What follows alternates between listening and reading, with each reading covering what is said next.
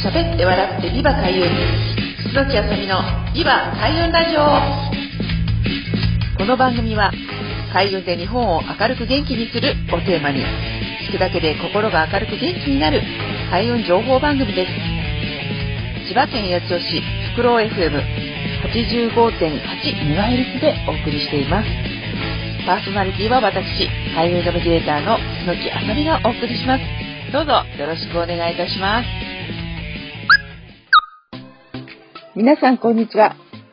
楠木あさみのビバ開運ラジオ2022年7月の第2週となりました。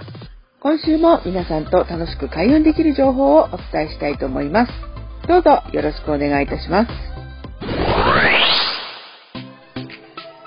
はい、ということで始まりました、楠木あさみのビバ開運ラジオ。毎月第2週は、楠木あさみおすすめの開運パワースポットについてお伝えしたいと思います。え今月はですね、まあ、私毎月あの、マカタ神社さんに奉納してますけれども、桜にも実はそのマカタ神社さんあるんですけれども、そちらの桜藩ね、鎮守ということの、えー、マカタ神社についてご紹介したいと思います。こちら本当に JR のですね、桜駅と、まあ、京成桜駅のちょうど間に、まあ、大きなね、まあ、お城がもともとあったところの一番上の標高高いところ、桜の、え、お城をね、まあ、桜の市内を見渡せるぐらいの、まあ、一番高いお山の上の方にあります、まあ、神社なんですけれども、まあ、こちらもともとですね、まあ、マカタ神社っていうのは、まあ、インバ沼、まあ、桜市もそうなんですけれども、まあ、そのインバ沼の、まあ、周辺にだけある、とってもレアな、まあ、神社なんですけれども、そちらの中の分社という形なんですが、まあ、こちら桜藩というね、まあ、由緒正しい、あの、江戸時代からずっと続いている、まあ、桜という、まあ、あの、藩がありまして、そちらの鎮守ということで、かなり昔から、あの、本当に大切にされていましたね。で、桜市というのは、その桜のお城をまあ中心に、まあ、いろいろ商店街もそうなんですけども、かなりお祭りとかね、昔からの行事というのをとても大切にしている歴史のあるあの町なんですけれども、まあ、この桜藩鎮守、まあ、方神社というのはね、あの、本当にその、まあ、徳川の、まあ、堀田様っていうのが、まあ、いわゆるずっとね、藩主として、あの、まあ、幕末までずっと続いていたんですけれども、まあ、この今ね、立っているお社というのは、その幕末の、まあ、店舗時代っていうね、本当に後期の方に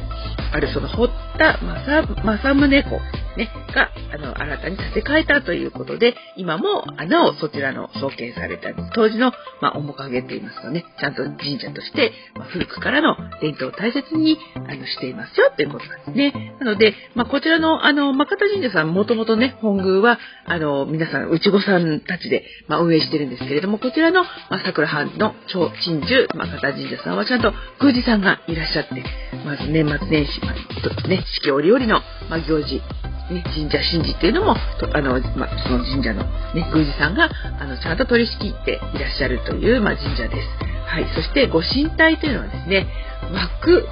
若結びの御事。ね、あとっても、あのまあ、最も古い、まあ、書物という国史っていうのが、まあ、初期とか、ま、日本、日本書紀とか、古事記というところの時代からもう書かれている。はい。若結びの御事という神様が、まあ、ご主、主のね、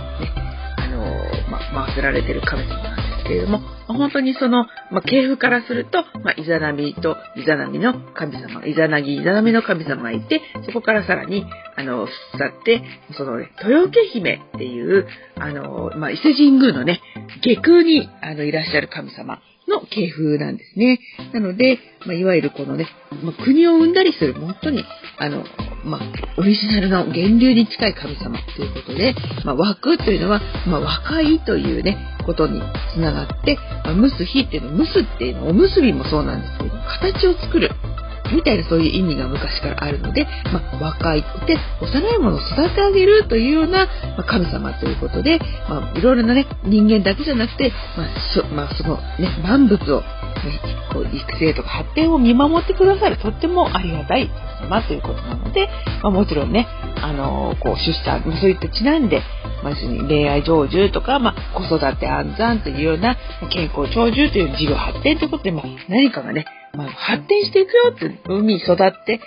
すでに大きくなっていくよっていうのを、まあ、とても見守ってくださる神様ですね。で、こちらのキャラクターとして、ムスヒちゃんっていうね、可愛らしい、あの、神様っていうのも、あの、姿としてね、ありますので、ぜひ、あの、神社に、まあ、参拝していただきましたら、そのね、あの、神社のキャラクターのムスヒちゃん、ね、見ていただけると良いかなと思います。はい。そして、まあ、こちらの神様っていうのは、本当にあの、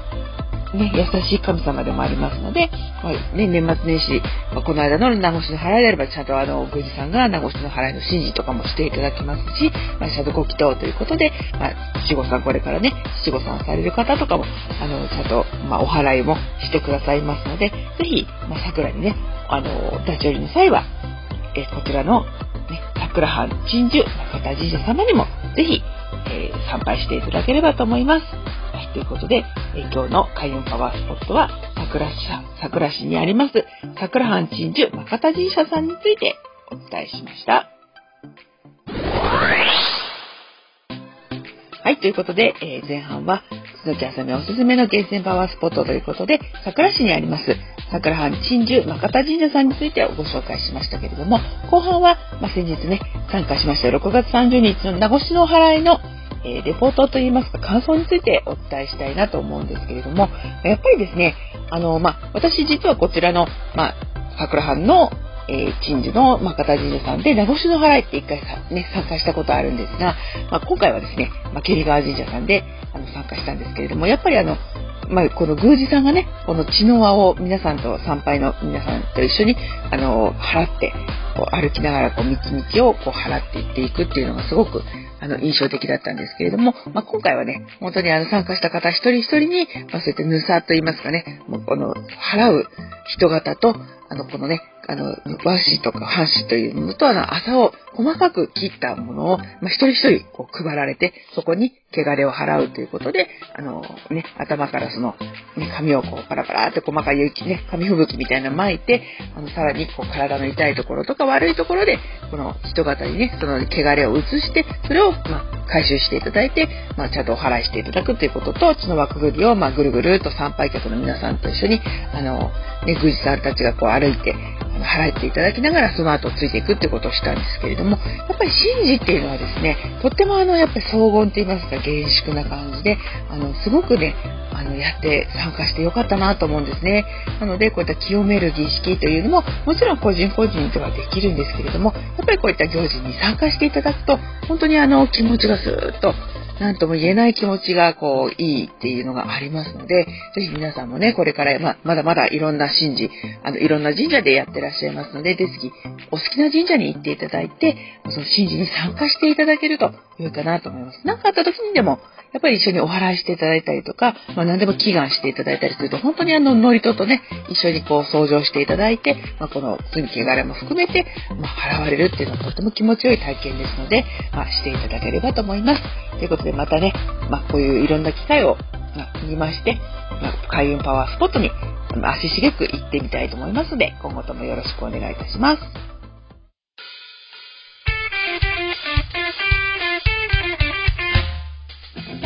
喋って笑ってビバ開運。楠木あさみのビバ開運ラジオ。今回はこちらで終了となります。お聴きいただきありがとうございました。開運ナビゲーター楠木あさみの開運情報やイベント日時は、ホームページや Facebook、Instagram、アメブロなど各種 SNS などでお知らせしています。ぜひチェックしてみてくださいね。最後にご紹介する曲は、私の、えー、住んでます桜市にもあります自然豊かな環境で地域の特色を生かし子どもたちの個性を育てる全国の小規模特任校地方の小中学校を応援する学校応援プロジェクトというのを立ち上げていますここで、えーと、曲を作ったんですね、えー、おいでよ僕の小学校という曲ですえー、四本翔さんに作曲していただき、えー、私、楠木あさみが作詞をしました。ぜひ聴きながらお別れしたいと思います。それではまた来週、リバ開運ラジオをよろしくお願いいたします。パーソナリティは私、開運ナビゲーター、楠木あさみがお送りいたしました。また来週もお楽しみに。さようなら。